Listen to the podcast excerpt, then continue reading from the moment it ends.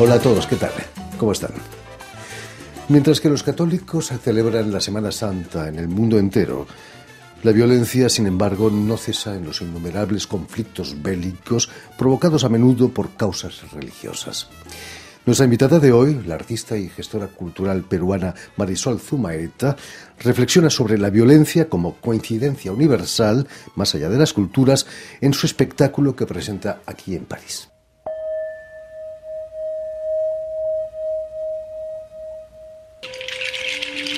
Y para hablarnos eh, de esta obra de danza, teatro y vídeo y de sus diversas actividades en torno a la cultura, Marisol Zumaeta ha sido tan amable de, venir hasta nuestros estudios. Muy buenas tardes, Marisol. Buenas tardes, Jordi. Gracias por la invitación. bienvenida a Radio Francia Internacional. Eh, ¿Se puede decir que, la violencia es el común denominador de todas las culturas? No hay eh, culturas pacíficas. Hay alguna controversia por ahí porque sí he encontrado alguna información por ejemplo, sobre Caral en Perú, que es la, civilización más antigua de América, que eh, la doctora Shadi postula que no fue violenta. ¿No? Pero yo me lo cuestiono, porque lo que vemos es este afán territorial que ha acompañado siempre desde los inicios de la humanidad, ¿no? Al ser humano que siempre quiere ir más allá, quiere tener más, quiere más, y eso muchas veces se acompaña de la violencia. Y con esta obra lo que busco es justamente que asumamos que forma parte de nuestras sombras, ¿no? Y que no siempre nos miremos un lado y ocultemos el otro. Quizás las culturas no violentas desaparecen mucho más pronto, ¿no? Son invadidas por las violentas, precisamente. Sí, de hecho habrá, habrán culturas más violentas que otras, ¿no? y eso sí se siente y se puede ver. Pero también la historia nos enseña que eh, en todas estas mezclas que han ocurrido a través de las migraciones, de los diferentes mestizajes, todos tenemos en nuestro propio ser ambos, ¿no? Víctima y victimario. Inevitablemente. Permíteme, Marisol, que recuerde a nuestros oyentes que has nacido en Lima en 1976, en cuya universidad vas a licenciarte en arquitectura, pero también te vas a interesar por la museología. Pero cuéntanos, ¿cuál fue tu primer amor? Em, la danza. El flamenco, no me digas que fue el flamenco. Eh, yo bailé danzas desde muy niñita y, y, este, hice danzas peruanas toda mi infancia en el colegio, intensamente. Y después este, estaba haciendo mi tesis de arquitectura. Bailaba muy poco en la universidad, pero sí lo hacía, sobre todo estaba haciendo performance. Y estudiaba para mi tesis las casonas antiguas del centro de Lima que son, escribía, ¿no? Patios andaluces, eh, arquitectura mudéjar, todo era sevillano. Entonces decía, pero ¿cómo nuestro patrimonio también puede ser algo que sea de otro país, ¿no? Y dije, de repente yo soy como las casonas, y empecé con el flamenco hace más de 20 años y bueno, me ardió la sangre, ¿no? Y esa es mi, mi danza madre. Fue un amor a primera vista, ¿no? Totalmente, totalmente, desde el primer día. ¿Cómo está visto el flamenco allí eh, en, Perú, en Perú, en Lima, pero también en Cusco? Bueno, en Lima hay varias escuelas de flamenco. El flamenco que se suele enseñar en Lima es un flamenco bastante tradicional, ¿no? Tiene esa escuela. Yo no hago flamenco tradicional. Mi, mi vista es un flamenco teatro, un flamenco que busca unos orígenes, eh, digamos, los orígenes más, más salvajes del flamenco, ¿no? Ese lado eh, de lo hondo, ¿no? Es, esa es mi investigación. En el Cusco no, cuando yo llegué quería seguir estudiando y no había nadie. Y mi maestra me preparó para empezar a dictar y hace 10 años que ya dicto clases allá. Bueno, el flamenco es algo universal. Recibimos hace un par de años una bailarina de flamenco rusa que hablaba un español delicioso, por cierto. Em, cuéntanos, ¿ejerciste como arquitecta o simplemente fue un paso para entrar en el mundo de la museografía? Eh, nunca he construido una casa. Desde el primer día que salí de la universidad entré a trabajar en un museo y tengo muchísimos años y muchísimos proyectos en los que he pasado haciendo museografía, ¿no? trabajando con arqueólogos, historiadores de todo el mundo, ¿no? Y, sobre todo ahora, ahora estoy en, me estoy encargando de trabajar en el equipo para el guion del Museo Nacional de Perú. No está sí. Desde 2007 resides en Cusco. ¿Qué, es lo que te llevó a alejarte de la capital? Quizá la riqueza arqueológica de los Andes peruanos. Bueno, la principal razón por la cual yo me alejo de Lima es que siempre me sentí de provincia. Mi familia es de provincia, de Cajamarca, de Chachapoyas, entonces yo no me sentía en la ciudad, ¿no? Y había mucho ruido, esa era la principal razón. Pero luego el Cusco me atrapó, ¿no? La energía del Cusco es eh, contundente y te permite unos enlaces espirituales muy fuertes. Y también la cosmovisión andina se vive día a día. No hay que como ir a una escuela a estudiarla, ¿no? Sino la aprendes conversando con la gente. Y eso también me enganchó muchísimo porque muchas de mis creencias estaban ahí aunque yo no lo sabía. ¿Puedes contarnos exactamente qué, sentiste estando ahí en Cusco? ¿A qué, a qué debes esa especial sensibilidad. Quizás la altura, eh, los paisajes, la cultura. Bueno, hay una cosa en el Cusco que es muy mágica, que es el tiempo.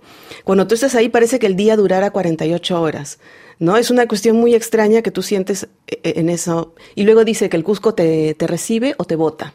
¿no? Hay esa creencia, ¿no? Entonces yo me sentí muy recibida, todas las puertas se abrieron muy rápido, eh, aquí, allá, y de repente eh, ya estábamos montando, y ya estábamos estrenando, entonces eso también me parecía como que fluía muy, muy bien ahí, ¿no?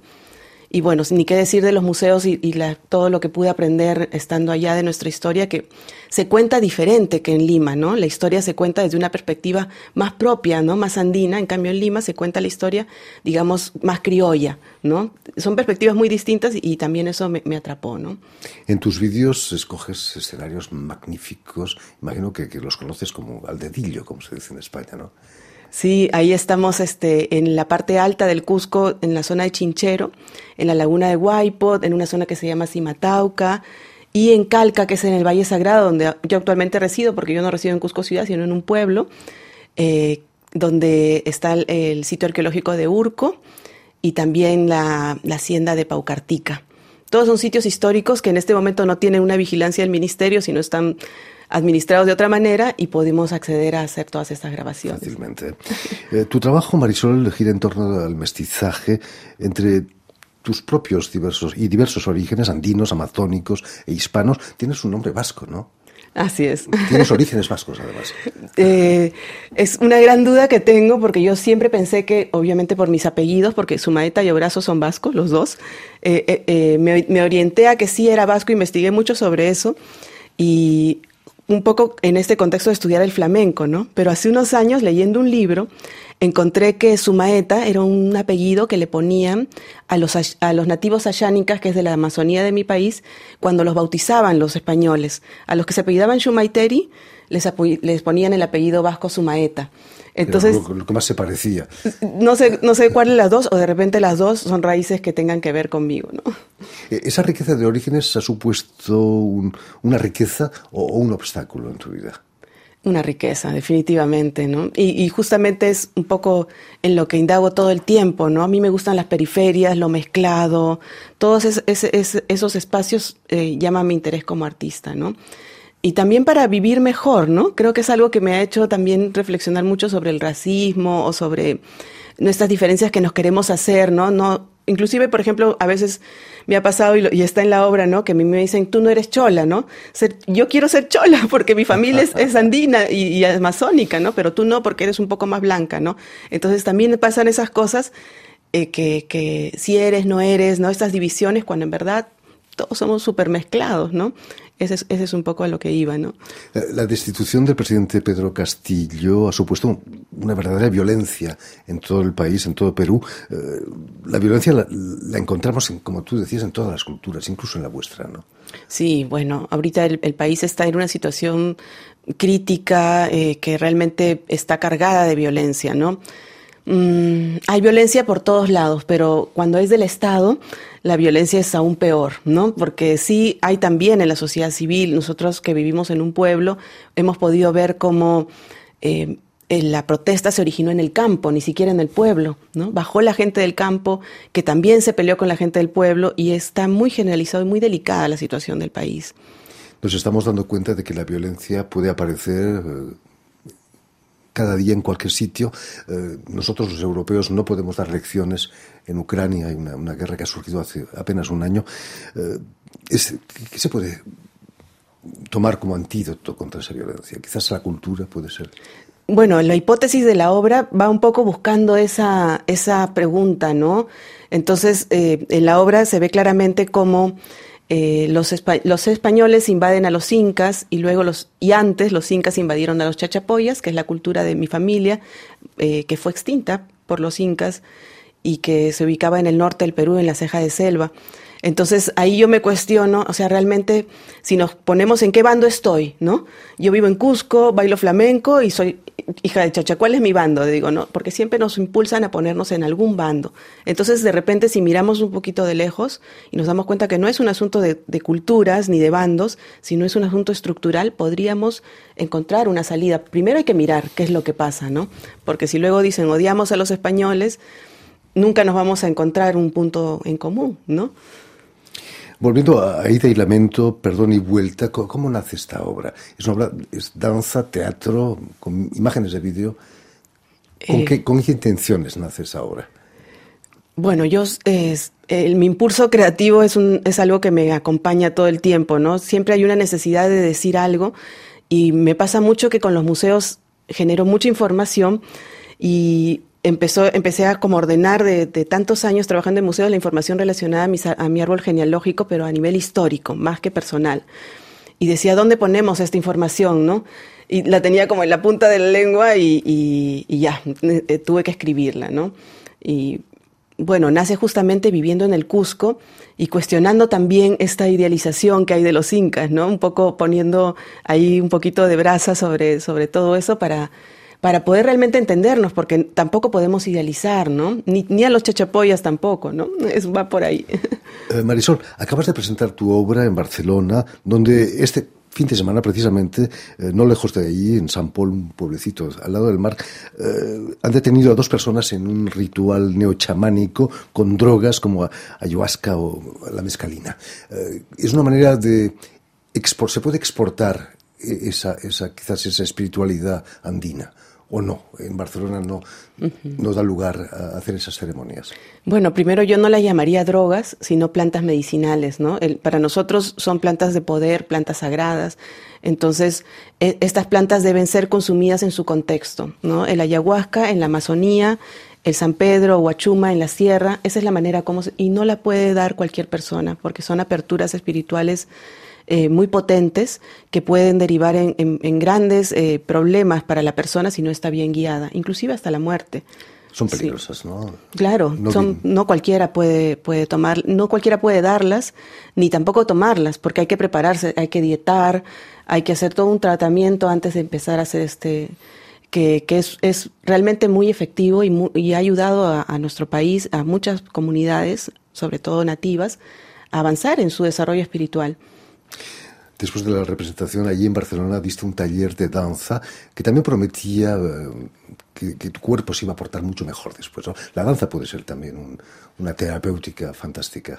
Sí, definitivamente. Es, la razón por la cual yo danzo. ¿no? Eh, para mí siempre la danza ha sido terapéutica, pero después de eso como que he ido buscando la manera de sistematizar ¿no? estas estas fuerzas que aparecen, ¿no? Y en Cinco Espíritus, que es el laboratorio que, suelo dar, lo que hago es trabajar con una idea de la cosmovisión andina que las fuerzas de la naturaleza te danzan.